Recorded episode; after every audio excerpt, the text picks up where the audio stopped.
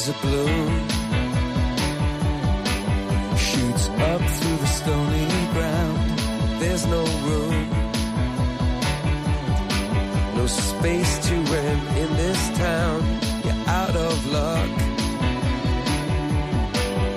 And the reason that you had to care, the traffic is stuck.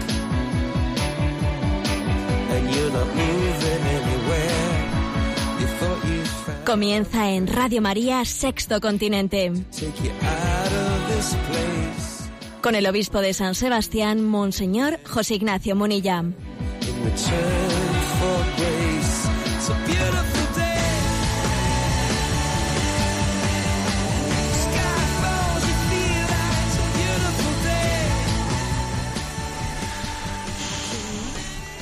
Un cordial saludo a todos los oyentes de Radio María. Un día más, con la gracia del Señor, nos disponemos a realizar este programa llamado Sexto Continente, que lunes y viernes realizamos en directo en Radio María España de 8 a 9 de la mañana.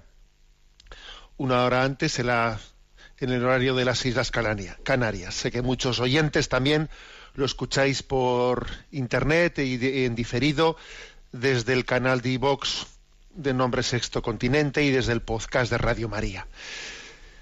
Mi comentario de, de entrada en este programa. Ayer enviaba a las redes sociales un mensaje que tenía este texto. Cuando se pierde la esperanza de la conversión, no solo se pacta con la decadencia, sino que se termina promoviéndola.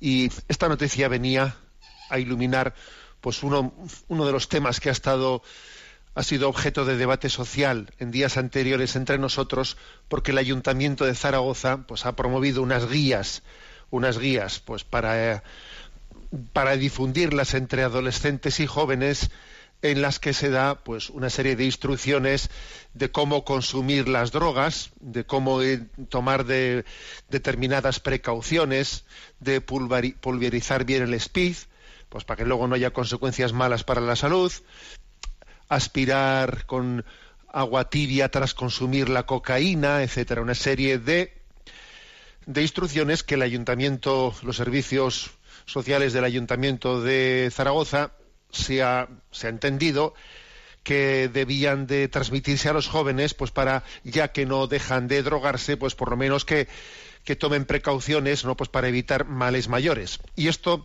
este, este tipo de actitud no es, no es la primera vez que la hemos observado, es frecuente que las autoridades, que las administraciones en muchos lugares opten por esto. Le llamarán mal menor. ¿eh? Le suelen equivocadamente llamar mal menor. Bueno, pues ya que la promiscuidad entre jóvenes y adolescentes no termina, pues eso, ¿no? Pues pongamos máquinas de preservativos en los institutos. Ya que no se dejan de, de drogar, pues por lo menos expliquémosle cómo se tienen que drogar, pues eh, para no para no correr riesgos mayores, etcétera, para no distinguir la droga buena de la adulterada. Bueno, esa es, esa es la lógica, ¿no? La lógica del pensamiento. Detrás de esa lógica hay una, obviamente, un tema de fondo, que es en no tener confianza, no tener esperanza en la capacidad del bien, en la capacidad de la conversión, no tener esperanza en ello. Pensar que los jóvenes no, no pueden, a un, joven hoy en día no se le puede proponer el bien, ¿eh? no, no se le puede proponer la conversión. Pues como no le, ¿cómo le vas a proponer pues una, pues un rechazo pleno de las drogas, que son una esclavitud? ¿Cómo le vas a decir a un joven las drogas te esclavizan? La promiscuidad sexual este, destruye tu matrimonio futuro. No, eso no se le dice, no. Lo que se le dice es utiliza preservativos, coge jeringuillas nuevas, eh, procura cortar bien la droga. En el fondo no hay esperanza en el bien, no hay esperanza en la conversión. Se piensa que a un joven no se le puede plantear grandes ideales. No, a los jóvenes de hoy ya no se les pueden plantear grandes ideales. Pues bien, yo creo que hay un gran error. Aquí nos equivocamos cuando miramos la sociología, la sociología, las encuestas sociológicas, cuando miramos lo que dicen los labios, cuando se les pone una alcachofa, cuando se les pone un micrófono y se les hace una encuesta sociológica, podemos errar plenamente porque no leemos en el corazón del joven. Recuerdo que el padre Morales, quien fue un jesuita, bueno, pues que, que, estuvo plenamente dedicado en el apostolado hacia la juventud, ¿no? Ya falleció hace bastantes años. El padre Morales tenía una frase, repetía una frase que era propia de alguien que conoce, que no mira las encuestas, no mira los labios, mira el corazón, que conoce el corazón de los jóvenes, ¿no? Y él decía, a los jóvenes, si les pides mucho, dan más. Y si les pides poco, no dan nada. En el corazón del joven hay una hay un ideal de plenitud. Dios creó ¿eh? al joven con un ideal de, de, de plenitud, de deseo de totalidad que hay que saber conocer. Y es posible que un joven diga una cosa con los labios, pero en su corazón, en el fondo, está deseando otra. Por eso cuando las administraciones, ¿eh?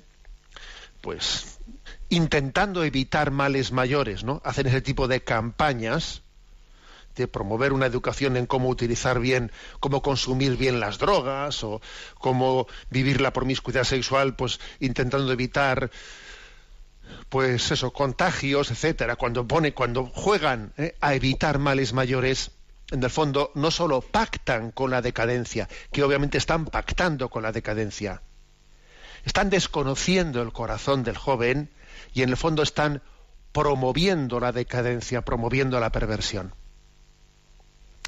Pues sí, creo que este es el, el comentario de entrada importante, conocer el corazón del joven y descubrir que en él hay un deseo de totalidad y plenitud que pide, aspira a grandes, a grandes ideales. Sexto Continente es un programa que tiene también una interacción a través de las redes sociales, con la cuenta de, de Twitter y de Instagram que lleva el nombre de Obispo Munilla, arroba Obispo Munilla, con el muro de Facebook que lleva mi nombre personal. Bueno, y luego hay una cuenta de correo electrónico, sextocontinente arroba radiomaria.es a la que podéis hacer llegar vuestras preguntas. Sé que llevamos bastante tiempo pues eh, con, sin reservar suficiente espacio para ello y hoy haremos, si Dios quiere, pues un programa monográfico en el que a Rocío, que está en la emisora, le vamos a pedir que nos vaya presentando en las preguntas que han sido seleccionadas. Buenos días, Rocío. Buenos días, monseñor. Adelante. Pues la primera pregunta es de Marcelo, desde Cádiz, que pregunta sobre la maternidad subrogada sobre la que está discutiéndose últimamente. Dice, entiendo que sea inmoral la maternidad de alquiler cuando se contrata la gestación a cambio de dinero, pero no entiendo por qué debe ser considerado inmoral la gestación del bebé de forma altruista por parte de algún familiar o conocido. ¿Qué me dice al respecto? Bueno, pues yo voy a disentir contigo con fuerza, vamos. Se parece, ¿no?, que en algunos debates en algunos debates como que como si el, la línea divisoria entre lo moral y lo inmoral estuviese pues eso en que la maternidad eh, subrogada pues fuese por motivos altruistas o sea por dinero. Si es por dinero está mal, pero si es por motivos altruistas está bien. Y de hecho algunas legislaciones han puesto ahí la, la línea divisoria, ¿no? Por ejemplo, ¿no? el Reino Unido, los Países Bajos han legalizado la maternidad subrogada si es altruista, ¿no? Y sin embargo otros países la prohíben plenamente y otros países eh, la, admiten eh, también, aunque sea eh, con el pago, con un pago, ¿no? Bueno, lo primero decir que, es incontrolable el hecho de que, de que algo sea altruista o sea con propina. Eso es incontrolable. Pero, repito, no es ahí donde está la verdadera frontera ¿eh? entre lo que es correcto y lo que es incorrecto. La frontera está en otro lugar. ¿eh? esta práctica de la maternidad subrogada es inmoral en sí misma, porque afecta de manera evidente a los derechos del niño. A los derechos del niño. Porque un niño tiene derecho de nacer y crecer en su familia biológica. ¿eh? Un, derecho tiene, un niño tiene derecho a conocer quiénes son sus padres, a quiénes son. y un niño tiene derecho al reagrupamiento familiar y tiene derecho a relacionarse con su padre y su madre y, a, no estar sometido ¿no? al comercio o trato entre personas o pactos entre personas. Un niño tiene derecho a conocer a sus padres, a vivir y crecer con ellos. ¿no? Entonces resulta que con este tema de la maternidad subrogada, aquí de repente se mezclan tres, tres niveles. Por una parte están los progenitores genéticos, o sea, los que han sido donantes de óvulos y de esperma, y que esos van a, van a quedar en el anonimato. O sea, a un niño se le va a ocultar quiénes han sido sus padres, ¿eh? sus padres biológicos. Luego aparece una mujer portadora o incubadora, ¿eh? que será la que alumbre el niño. ¿eh? Y luego está la pareja que la ha encargado. A ver, esto va totalmente en contra de los derechos del niño. Que repito, tiene derecho a nacer y crecer en una familia en una familia biológica y con su propia familia biológica y estable. Y claro, cuando ha ocurrido una desgracia y a ese niño hay que darle, hay que dárselo a otra familia, pues en adopción es porque ha ocurrido una desgracia y la adopción es la que obliga siempre pensando en el bien del niño porque entonces pues una circunstancia, una desgracia o lo que fuere le ha privado de eso a lo que el niño tenía derecho, que es que es a nacer, crecer, vivir con sus padres biológicos y por eso se le da en adopción. Pero es que aquí es que aquí no es el bien del niño el que prima, sino que aquí se busca el derecho a tener un niño y no existe el derecho a tener un niño. Existe el derecho del niño a tener unos padres y vivir con ellos y si la vida, las circunstancias se lo niegan, pues se buscarán unos adoptivos. Pero repito, el niño es el que tiene el derecho. No, no hay nadie que tenga un derecho a tener un niño. Y aquí en el fondo hay una lógica en la que hemos invertido eh, los conceptos. ¿no? Bueno, esta pregunta tiene su importancia. Yo la he seleccionado como las primeras de las preguntas de hoy, porque precisamente hoy, hoy 9 de febrero, concluye pues una, una, conferencia sobre derecho internacional privado de la Haya. Se ha celebrado desde los días 6 al 9 de febrero. Y es una de esas convenciones que hay a lo tonto, a lo tonto, se están celebrando en la Haya. Como digo, hoy concluye, ¿no? Eh, es una, está, está, celebrada por una institución intergubernamental formada por 82 estados que reúne a expertos y representantes de los gobiernos miembros para acordar el texto de una convención internacional que regule los tratados transnacionales ¿eh? en estas materias de maternidad subrogada. Es decir, que como esta convención que se está formando hoy, que todo apunta a que tira por ahí, ¿no? Pues si, si esta convención lo que, lo que vaya a decir hoy en el día de hoy, que hoy termina, si un día es ratificada, creará enormes problemas éticos, democráticos y de soberanía nacional y dará lugar a un texto de obligado cumplimiento a partir del momento en que se ha firmado y ratificado. Porque fijaros hoy en día cómo se hacen las cosas, ¿no?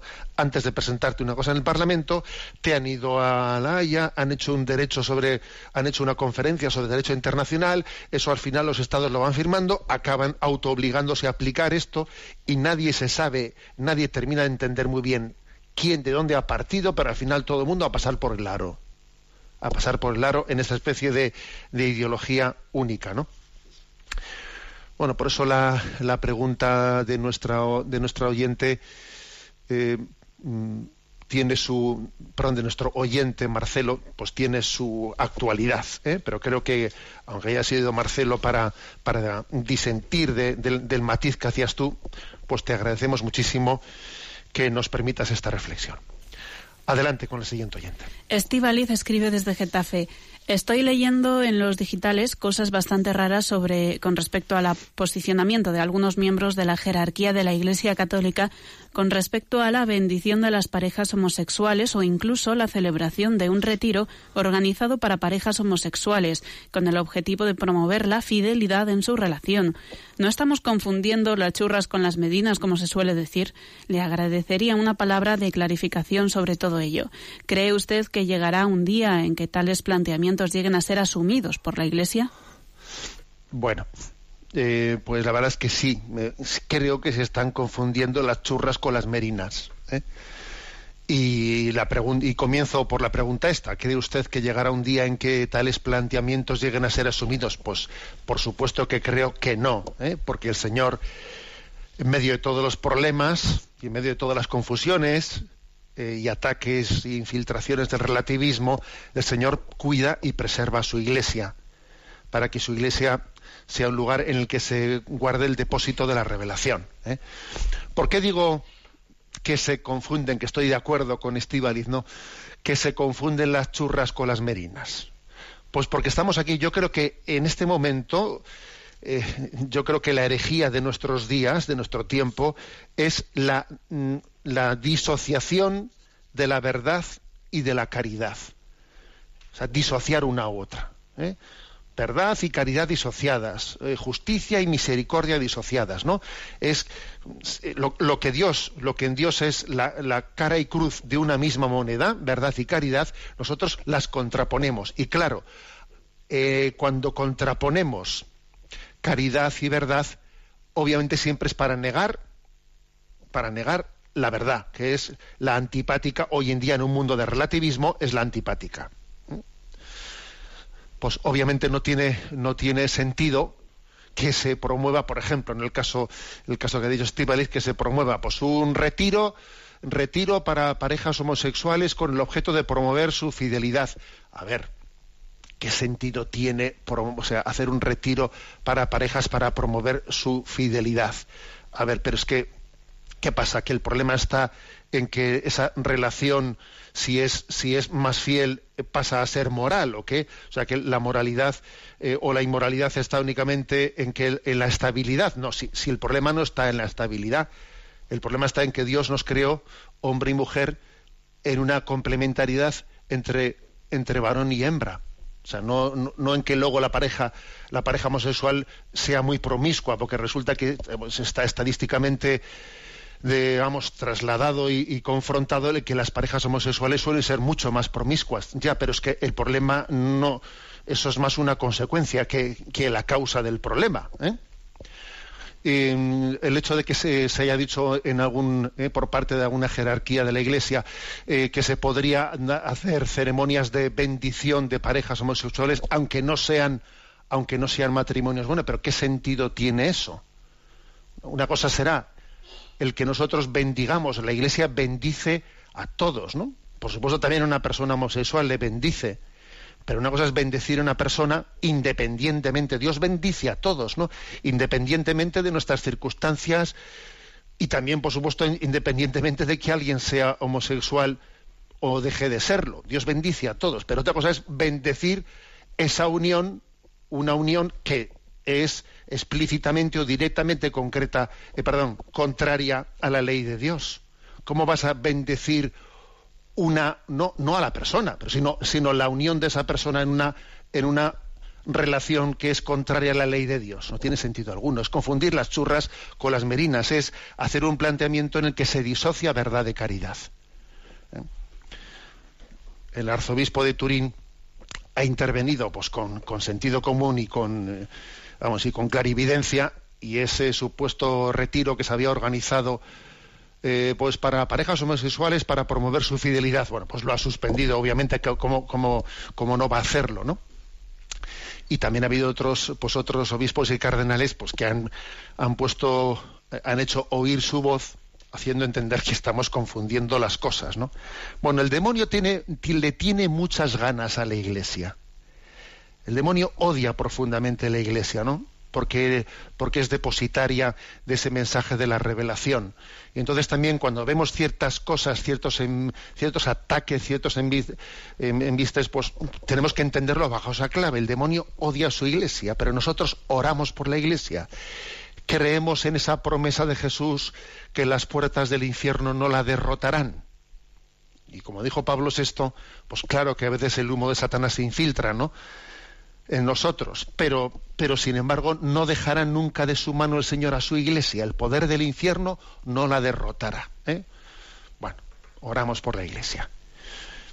Antes de seguir adelante con la siguiente pregunta, una, una, una referencia a que el domingo 11 de febrero, además de ser domingo y, y celebrarse la liturgia propia del, me parece que es sexto domingo del tiempo ordinario, es el Día de la Virgen de Lourdes. Y el Día de la Virgen de Lourdes, San Juan Pablo II lo declaró como la Jornada Mundial de los Enfermos.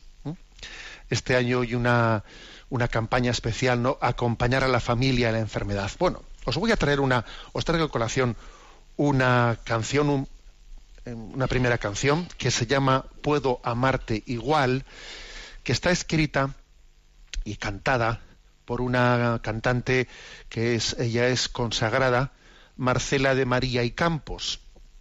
Ella, pues es un, como digo, consagrada y también ha vivido, pues, el misterio de la debilidad humana y de la enfermedad, ¿no? Y desde, y desde esa, esa experiencia canta esta canción Puedo amarte igual, que me parece, me parece entrañable. ¿eh? Alguien que está retirado, que, la enfermedad le obliga ¿no? a vivir una vida retirada y desde ahí comprende el amor de, el amor de Dios que también ha vivido desde la, nos ha amado desde la impotencia, entre comillas, desde el despojamiento, nos ha amado desde el despojamiento. Os leo el texto de la canción. Desde una cama y, un pijama, puedo amarte igual. Desde una cama y un pijama, si es tu voluntad. Aquí también estás conmigo, como tratando de decir que entre las pajas y en pañales tú me amaste a mí. Y sin valerme por mí misma, puedo amarte igual. Sin valerme por mí misma, si es tu voluntad.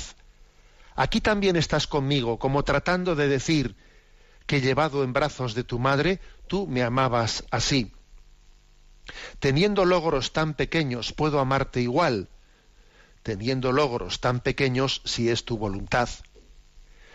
Tú ya has andado este camino que yo quiero seguir, y en un pueblito, treinta años, tú me amaste a mí. Con miedo y entre lágrimas puedo amarte igual, con miedo y entre lágrimas si es tu voluntad. Tú ya has andado este camino que yo quiero seguir con llanto y con sudor de sangre, tú me amaste a mí. Tan débil y tan incapaz puedo amarte igual, tan débil y tan incapaz si es tu voluntad. Tú ya has andado este camino que yo también quiero seguir, inmóvil desde una cruz, tú me amaste a mí. Y pase lo que pase, yo puedo amarte igual, y pase lo que pase, será tu voluntad. Tú no vas a dejarme sola, estarás aquí, porque desde la eternidad tú me amaste a mí. Bueno, pues esta bella canción se la queremos dedicar en, esta, en estas vísperas del día de la Jornada Mundial del Enfermo a todos los oyentes de Radio María que nos escuchan desde la cama. Que, o desde una postración ¿no? que les impide pues, desarrollar la vida pues como, como la mayoría de los habitantes o de los, o de los miembros de la iglesia la desarrollamos, ¿no? que están desde una cama y en pijama amando a Dios. Escuchamos esta canción.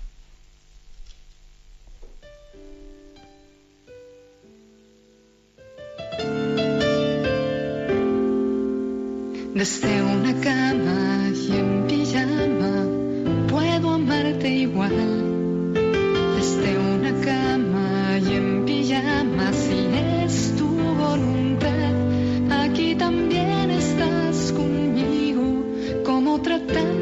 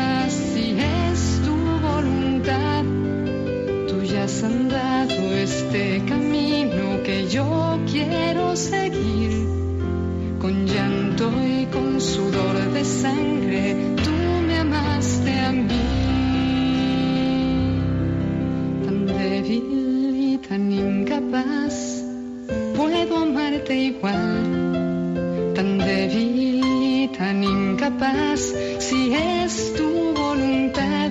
Tú ya has andado este camino que yo también quiero seguir. Inmóvil desde una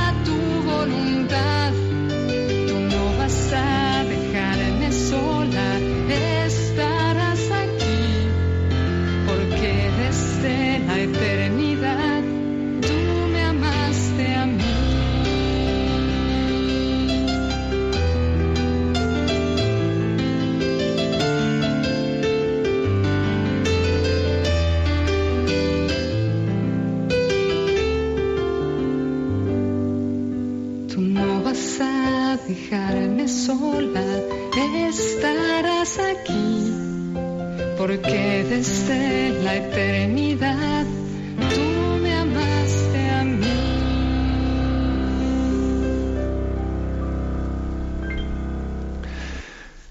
Ofrecemos el programa de hoy especialmente por todos los enfermos, especialmente por los enfermos oyentes de Radio María.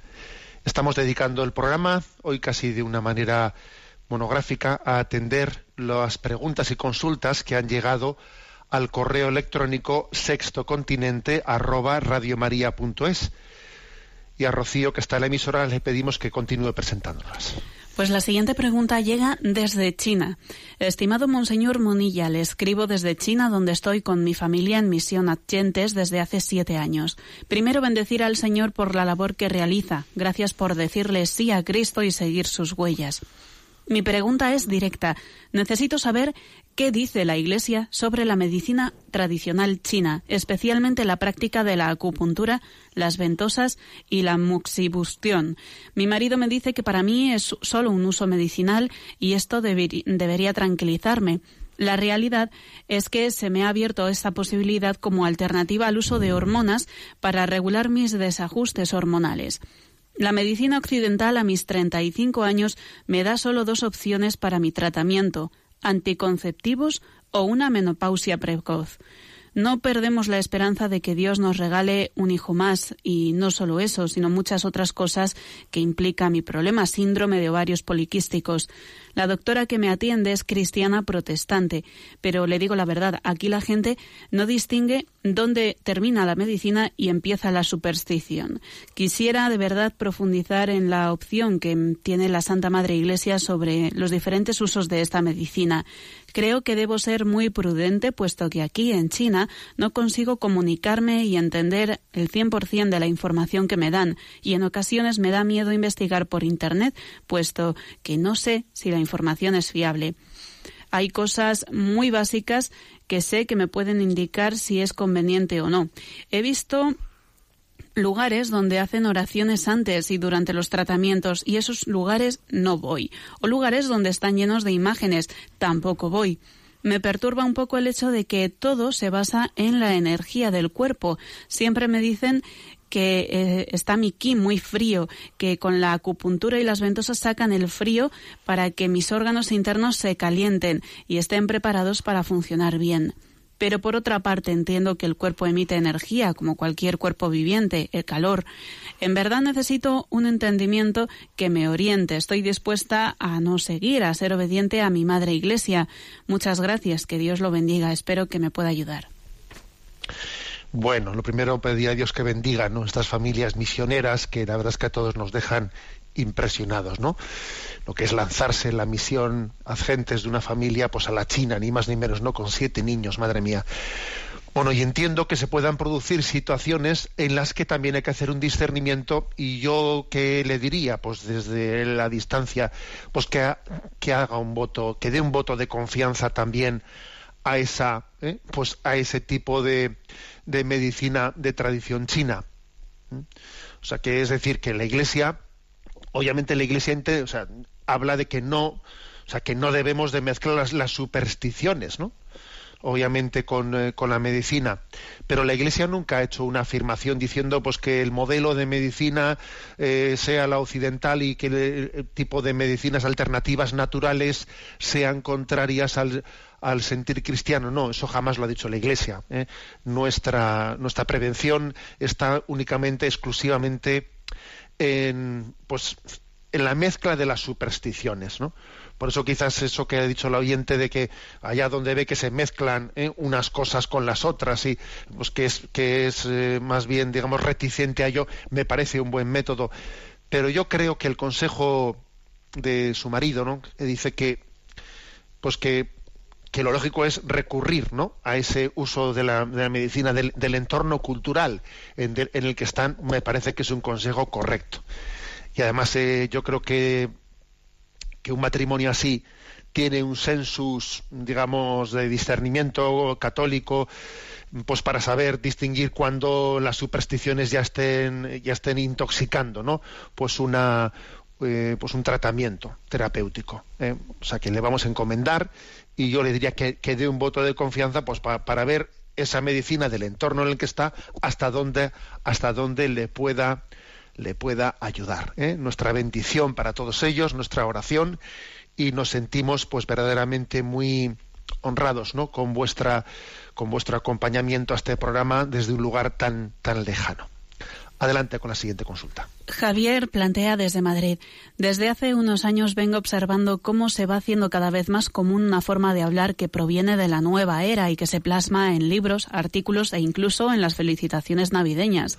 En todas ellas se nos anima a rodearnos de personas que nos hagan felices, a rechazar todo aquello que nos suponga tóxico. En un vídeo, un escritor argentino da criterios para rechazar una fe como tóxica. Esto se está focalizando a nivel de personas, hablando de gente tóxica. Se repite machaconamente que hay que apartarse de todas aquellas personas que te cuestionen, que te hagan sentir emocionalmente cansado, que roben tu energía positiva o que no te dejen ser tú mismo, incluso si son tus más cercanos familiares. Me preocupa que se esté introduciendo ya entre los católicos, máxime cuando sabemos que los católicos no debemos juzgar a las personas poniéndoles el calificativo de tóxicas, sino que, como usted bien ha aclarado muchas veces, los cristianos discernimos y juzgamos los actos que hacen las personas. ¿Nos podría decir algo al respecto? Bueno, pues interesante la consulta. ¿no? Yo creo que, lo que es propio de la nueva era y de todas las espiritualidades que rondan la nueva era es la pretensión de sustituir a Dios por la felicidad. Sí, ¿eh? o sea, la nueva era pone, ¿no? Pone como el fin último su felicidad, pero no a Dios, sustituir a Dios por la felicidad. Claro, y eso es como pretender sustituir la causa por el efecto. No, y la causa no se puede sustituir por el efecto. El efecto es efecto, pero la felicidad es efecto de Dios.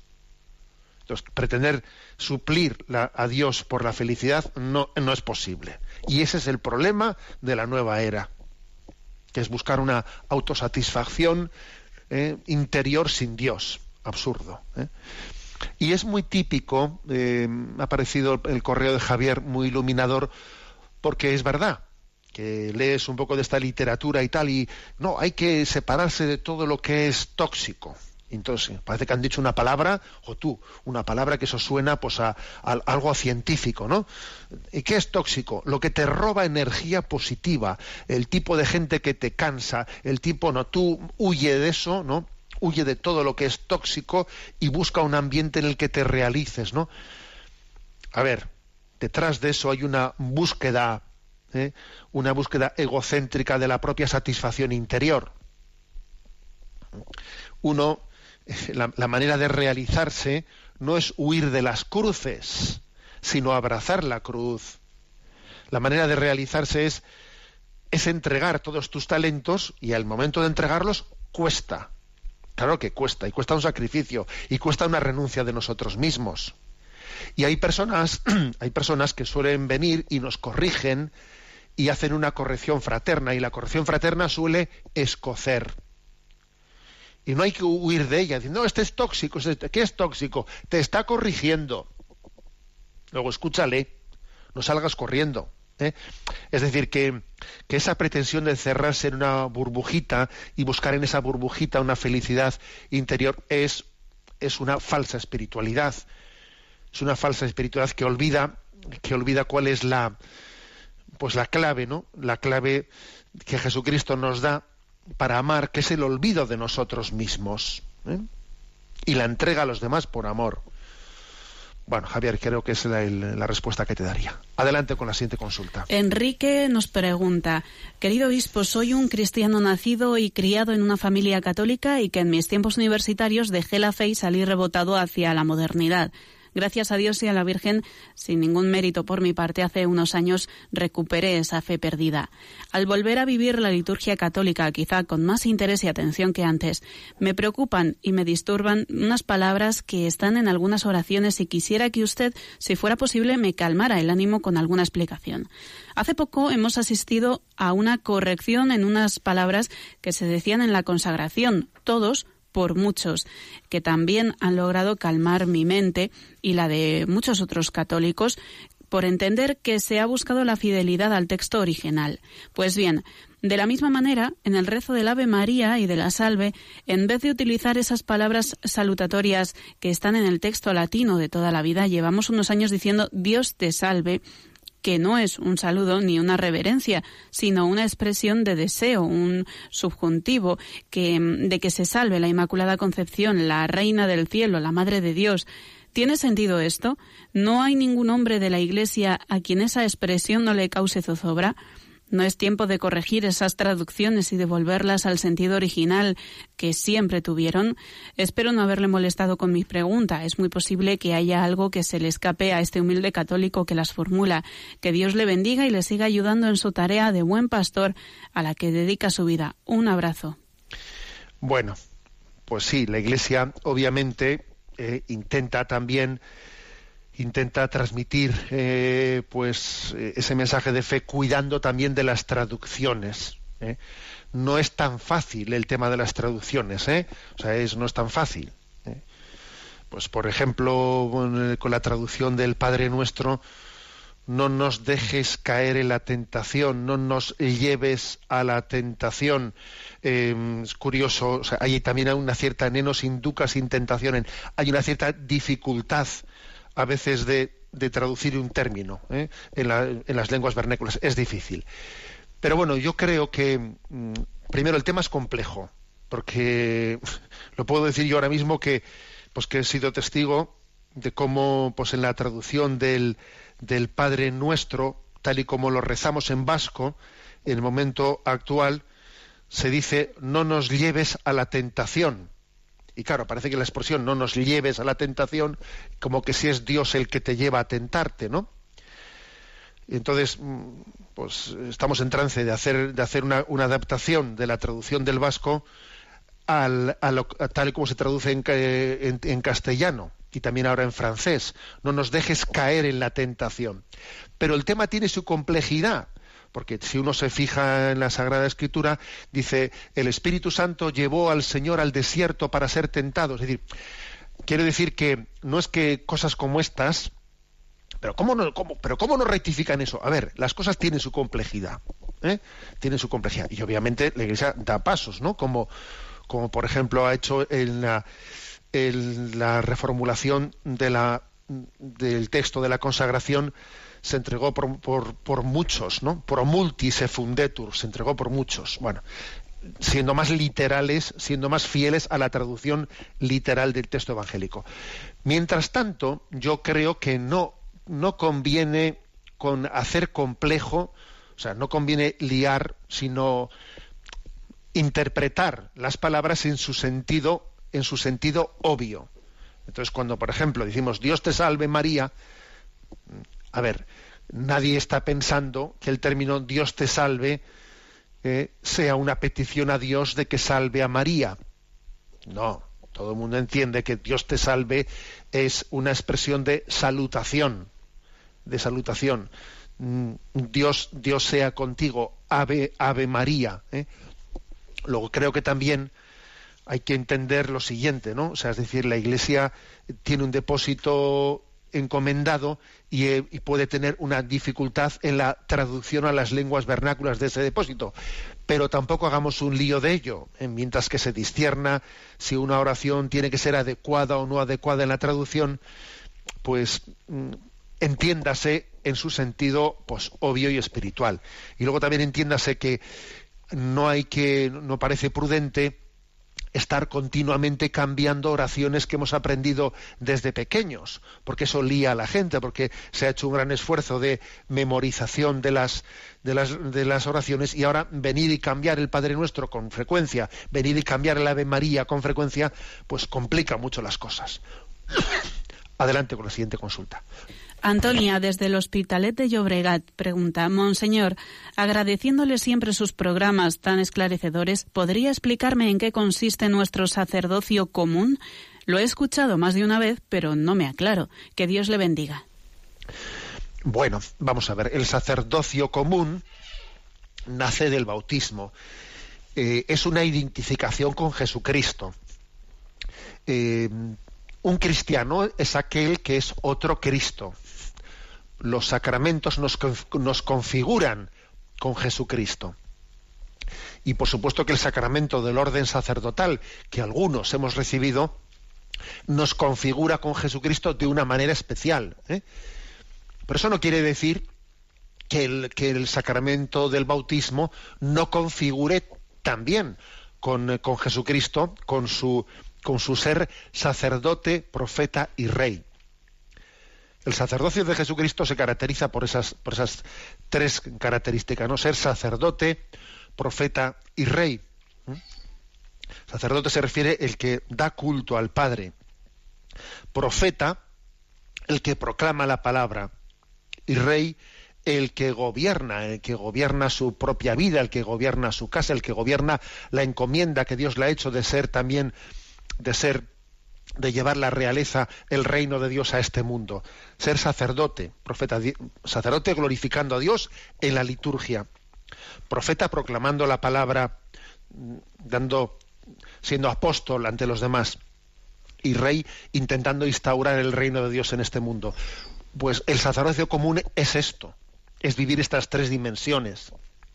Ciertamente de una manera distinta de en la que el sacerdocio ministerial las vive porque el sacerdote preside la Eucaristía, porque al sacerdote se le, se le da la, la encomienda de proclamar la palabra ante la asamblea ¿eh? y se le da esa autoridad de gobernar eh, la parroquia o, esa encomienda concreta, esa, esa, porción de la iglesia que se le encomienda. Pero eso no quiere decir, ¿eh? como he dicho, que no participe el bautizado también ¿no? del sacerdocio de Jesucristo en esas, en esas tres dimensiones.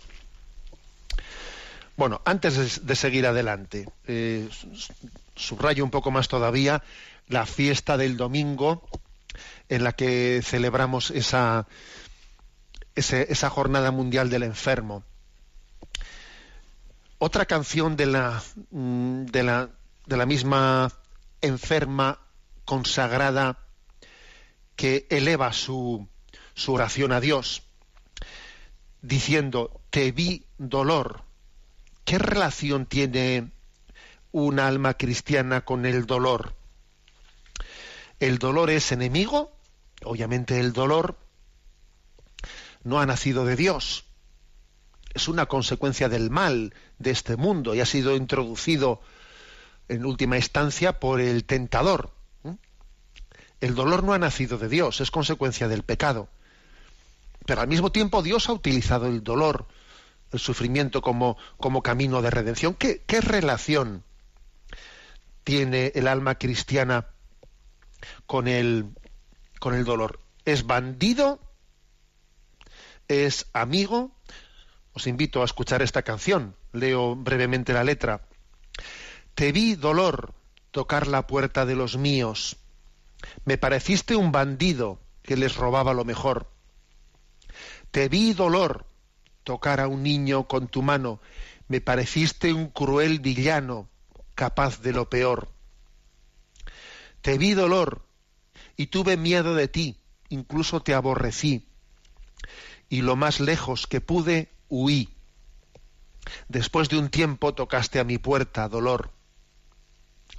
De cerca te conocí mejor. Eras muy parecido al amor. Ya ahora, dolor, eres mi gran amigo. No me pareces ya un bandido.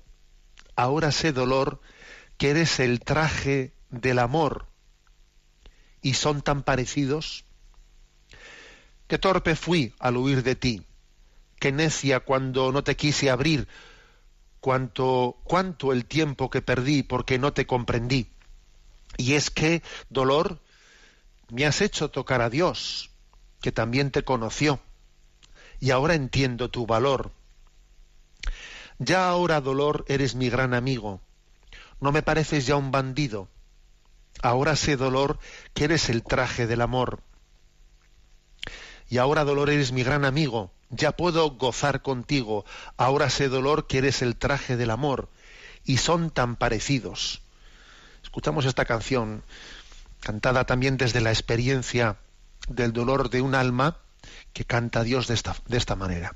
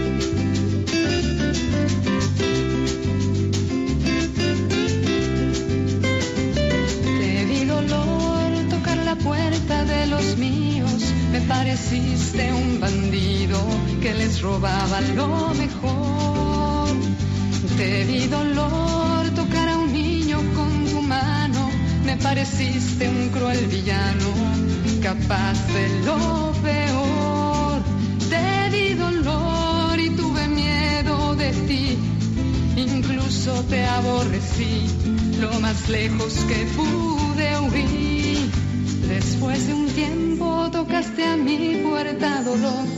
De cerca te conocí mejor.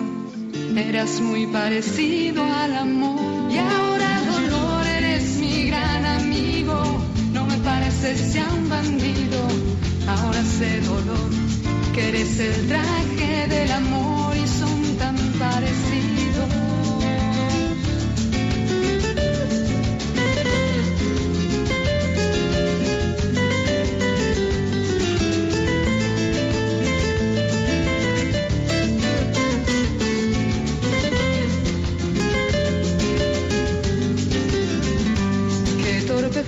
al huir de ti, qué necia cuando no te quise abrir, cuánto el tiempo que perdí, porque no te comprendí. Y es que dolor me has hecho tocar a Dios, que también te conoció, y ahora entiendo tu valor.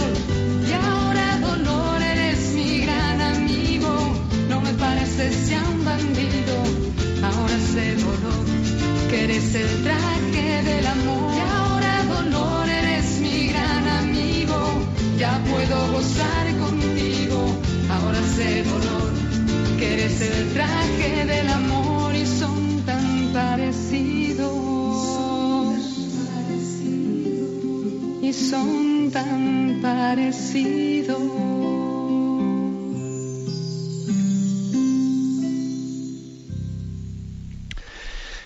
Ciertamente esta sabiduría de la cruz no todo el mundo la entiende.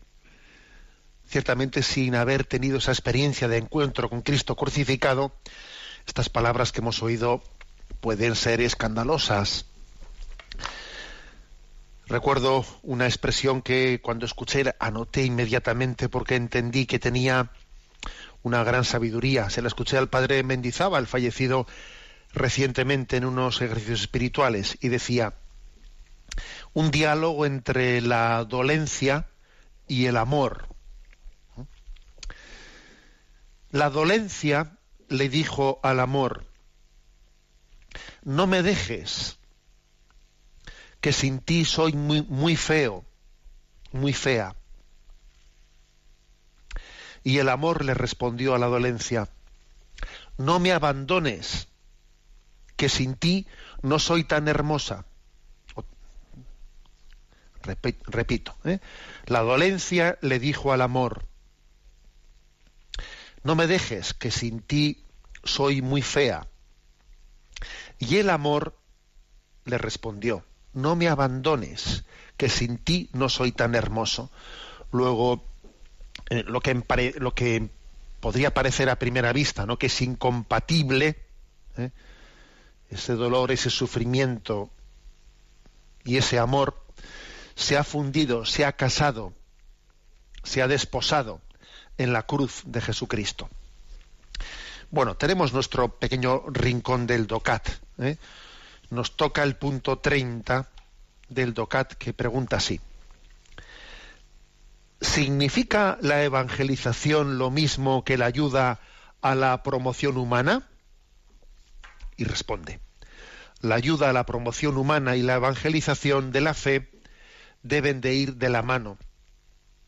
Además de la liturgia y de la proclamación, la tercera función esencial de la Iglesia es la caridad, es decir, el amor activo al prójimo. Si la Iglesia ignora las circunstancias de miseria entre los humanos y se concentrara únicamente en la proclamación de la fe, estaría entonces traicionando a Jesús, quien acoge y sana a todos en cuerpo y alma en su unicidad y necesidades sociales. Si la Iglesia se concentrara únicamente en la promoción social del hombre, estaría entonces traicionando la llamada de cada ser humano cuya vocación es la comunión eterna con Dios. Y no haría sentido y no haría justicia al sentido social del hombre como miembro del cuerpo de Cristo. Si se dividiera el Evangelio, su mensaje social se desprendería de su mensaje de fe. Bueno, subraya, por lo tanto, ¿no? Este punto número 30, 30 lo que ya eh, los puntos anteriores han comenzado a apuntar. El hecho de que el mensaje cristiano es todo un conjunto, está plenamente integrado. Y el, eh, y el, riesgo, la tentación podría ser la de la presentación fragmentada del Evangelio de Jesucristo. Y además esto suele ocurrir que dependiendo cada uno qué tipo de sensibilidad tiene, pues se suele, eh, existe el riesgo de hacer un Evangelio adaptado a mi sensibilidad. Pues un Evangelio más social, un Evangelio más espiritual, un Evangelio más de la familia. A ver, ojo con, con las especializaciones, que está bien que las haya, pero si esas especializaciones van a ser reduccionistas, ojo con ello. ¿eh? Porque en la imagen de Jesús, eh, nosotros vemos, por ejemplo, en el episodio en el que Jesús le dice a aquel, pues, aquel paralítico que había sido descolgado desde el tejado de la casa, tus pecados están perdonados. Hay un escándalo, pero bueno, ¿quién, ¿quién puede perdonar los pecados? ¿Qué es más decir tus pecados están perdonados o, coge tu camilla y echa a andar. Es decir, Jesús integra la sanación del cuerpo y la sanación del alma, lo integra. Y eso ha formado parte de la tradición de la vida de la Iglesia, de la pastoral de la Iglesia, la integración ¿eh? de esa salvación de alma, de alma y cuerpo. Luego la disociación de, esos aspectos es, es un riesgo, es peligrosa. Y tan peligroso es, fijaros bien, ¿no? Pues una, una presentación mm, de la religiosidad cristiana desencarnada, desencarnada, aquello que dice ¿no? la propia carta de Santiago, ¿de qué le sirve si yo veo a alguien que pasa hambre al lado mío decirle que Dios te bendiga, rezo por ti si no le doy pan? como también es verdaderamente arriesgada el extremo contrario, que es la reducción de la vida de la Iglesia a una mera ONG mm, de servicio horizontal, ¿eh? pero que ha olvidado, ha olvidado la, la vocación a la trascendencia. A mí lo que me llama la atención de este punto 30 es que dice, cuando esto ocurre, se estaría traicionando la llamada de cada ser humano a esa vocación que tiene de comunión eterna con Dios. O sea, cuando reducimos la vida de la Iglesia a una mera ONG, estamos traicionando al hombre que tiene dentro de su corazón una llamada, una llamada a la comunión eterna con Dios. Es, o sea, dejar de predicar, ¿no? Dejar de predicar la salvación eterna y reducir la Iglesia a una mera ONG no solo es traicionar la encomienda de Jesucristo, sino que es traicionar al hombre, porque el hombre tiene un deseo de eternidad y tiene que ser incluido. Bueno, pues este es, eh, quiero que es, es, el subrayado de la, de la plena integración. Dice al final, si, si se cometiera el error de dividir el Evangelio, de dividir lo social y lo espiritual, pues ¿qué ocurriría? Pues que, al final se desprendería de la fe el mensaje social. Es que el mensaje social está implícitamente en el mensaje de fe y también está explicitado por la Iglesia, ¿no? Pero si cometiésemos el error de pretender separar las dos cosas, el espíritu, el espíritu de Dios volvería a hacer que desde la fe, que la fe se encarnase y que la fe fuese transformando, ¿no? Que se que se tradujese en estructuras de justicia, de justicia social. La bendición de Dios todopoderoso, Padre, Hijo y Espíritu Santo descienda sobre vosotros. Alabado sea Jesucristo.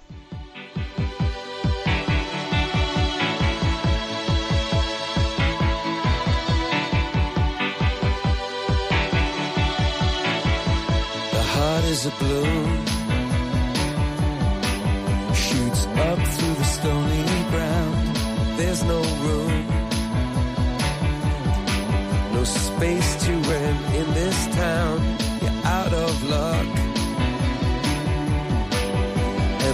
reason that you had to care. The traffic is stuck. And you're not moving anywhere. You thought you found a friend. Han escuchado en Radio María Sexto Continente, un programa dirigido por el obispo de San Sebastián, Monseñor José Ignacio Monilla.